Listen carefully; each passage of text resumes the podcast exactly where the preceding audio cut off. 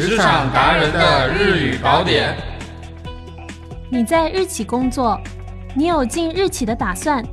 来收听本节目，学习日语，了解日本相关的招聘信息吧。日本の企業で働いている、将来働いてみたい。そんな皆様必見のこの番組。番組を聞いて日本語を学び、そして日本関連の転職市場を知りましょう。司会は僕、鈴木と、王です。それではまずこちらのコーナーから。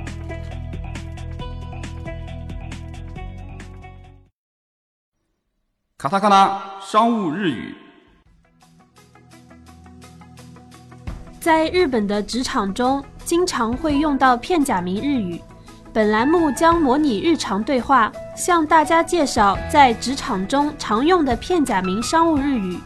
今天我们先来看 “niche” 和 “needs” 这两个词。日本のビジネスでは様々なカタカナ語がいっぱい。 このコーナーでは実際の会話を通じてビジネスの場面で使えるカタカナビジネス日本語を紹介します。今日の単語はニッチ、ニーズです。それでは実際のシチュエーションで使いながら一緒に学んでみましょ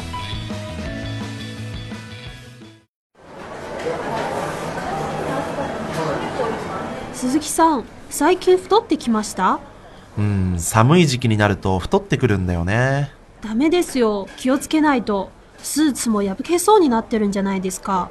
そうなんだよ。特にシャツがひどくて、新しいの買おうかな。あ、駅前にさ、大きいサイズの洋服だけが売ってるお店があるの知ってる？何ですか？それ。XL 以上の、例えば XXL とか、XXXL とか、まあそういう大きいサイズの洋服だけが売ってる専門店なの。そ、そんな不思議なお店があるんですか？かなりニッチだよね。是指服务于特定人群的小众市场，也用来指能满足少数消费者需求的东西。そうですね。ちゃんと売れるんですかねそのお店。いや、これがかなり人気なんだよね。今まで大きいサイズの服を探そうとしたら、まあ、わざわざ店員に尋ねたり、あるいは自分で探したり面倒だったでしょ？しかも最終的には見つからなかったり。でも、こういうニッチな専門店ができたおかげで、一部の人間のニーズにうまく答えられたんだよ。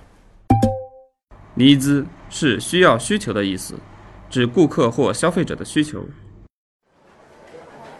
確かに、体の大きな人にとっては嬉しいお店ですよね。でしょ？市場をきちんと観察して、うまくニーズを見つければ、思いがけないビジネスチャンスがつかめるかもっていう、まあいい例だね。今まで隠れていたニーズを見つけたってことですもんね。そう。ニッチなニーズかもしれないけど、それに集中して販売すれば利益を得られるってことだよ。でも、鈴木さん、そのお店に行くってことは、XL 以上の服を買わなければならなくなったんですか？うん、まあそこはあんま触れないでくれ。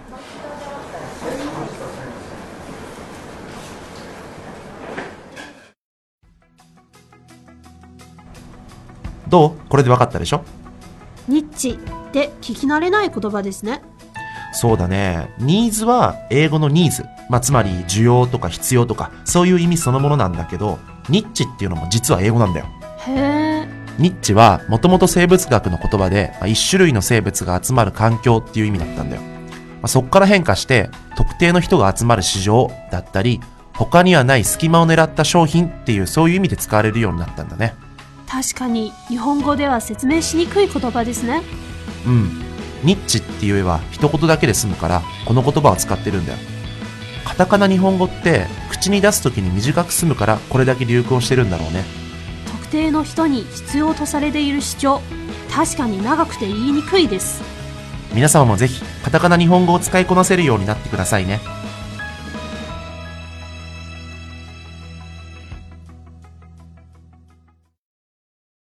日企猜一猜。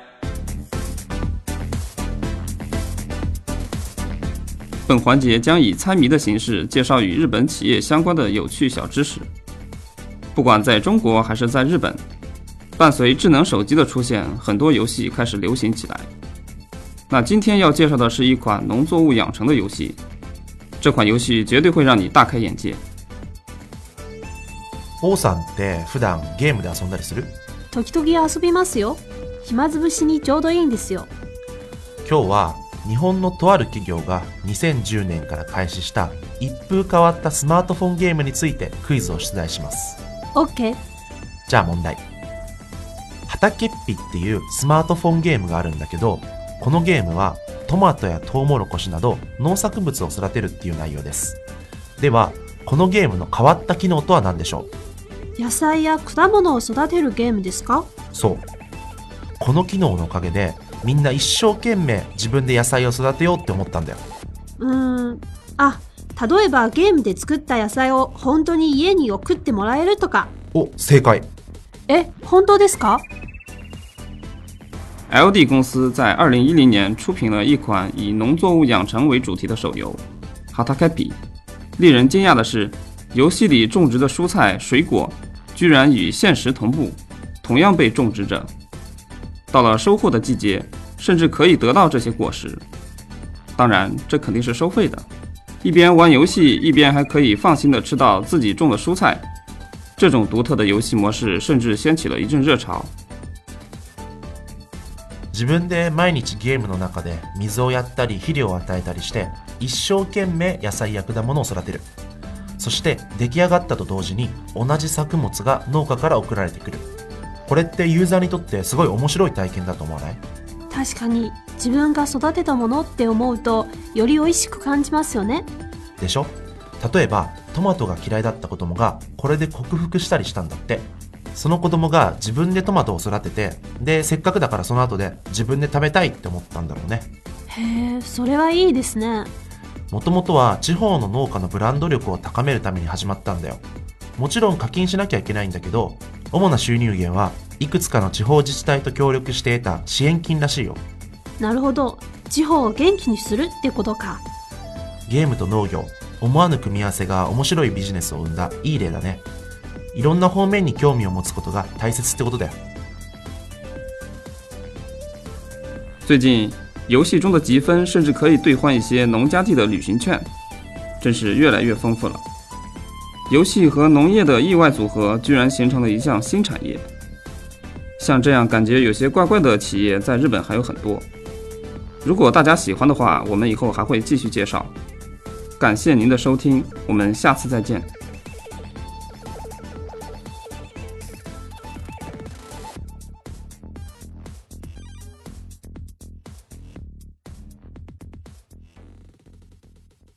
今週の求人情報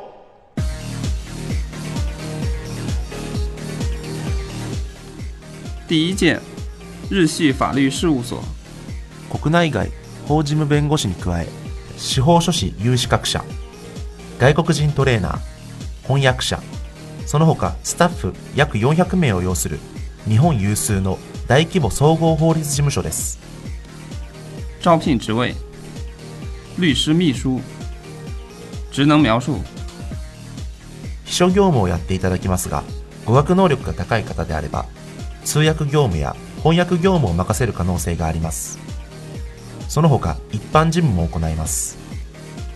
主に弁護士のスケジュールの管理調整電話対応来客者へのお茶出し裁判所への書類提出公的書類の取り寄せ郵便物への宛名書き請求書の作成領収書の発行資料ファイリング会議調整などです。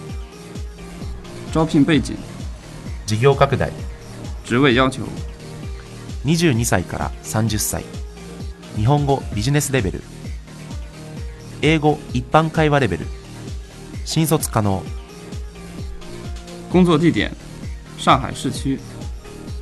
工作时间：上午九点到下午六点。工资范围：三千五到五千。待遇福利：四金。休假： 国家规定的法定节日以及相关带薪年假。第二件，広州某国際貿易会社。インフォテインメント機器カーオーディオナビ。移動通信機器。およびオートモーティブエレクトロニクス機器の開発。製造および販売をする会社です。招聘职位：营业担当。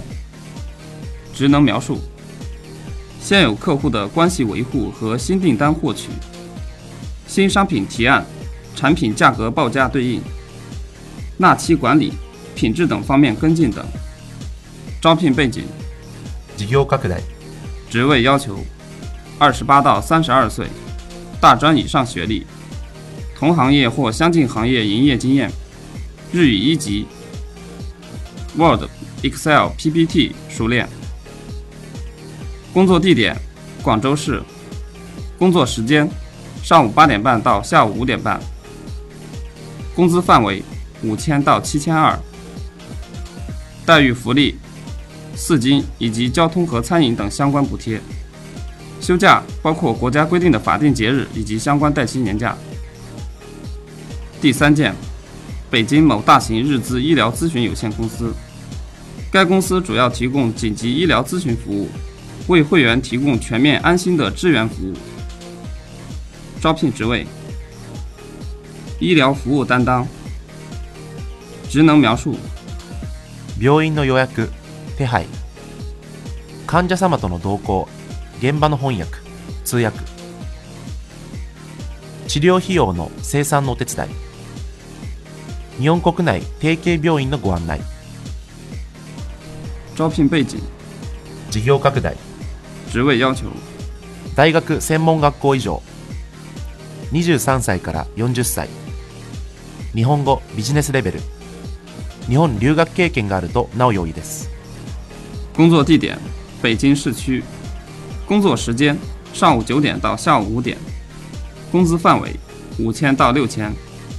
待遇福利有四金和加班补贴。休假包括国家规定的法定节日及相关带薪年假。第四件， 上海某日资化学品贸易公司。吸音材やゴム製品を販売している会社です。多種多様な商品数が強みで今後は中国以外の領域にも拡大販売を予定しています。招聘职位：营业担当。职能描述：既存客との関係の持続。仕入れ先の連絡。工場生産現場での製品確認。訪問受注発注納期管理。日系顧客がメインです。招聘背景、事業拡大。职位要求、30歳以下。1年以上の工業用品の部品工場での経験。短期大学以上。日本語準ビジネスレベル。工作地点：上海市区。工作时间：上午八点半到下午五点半。工资范围：四千到五千。待遇福利有四金。休假包括国家规定的法定节日。今回紹介した求人情報は RGF HR エージェントの公式サイト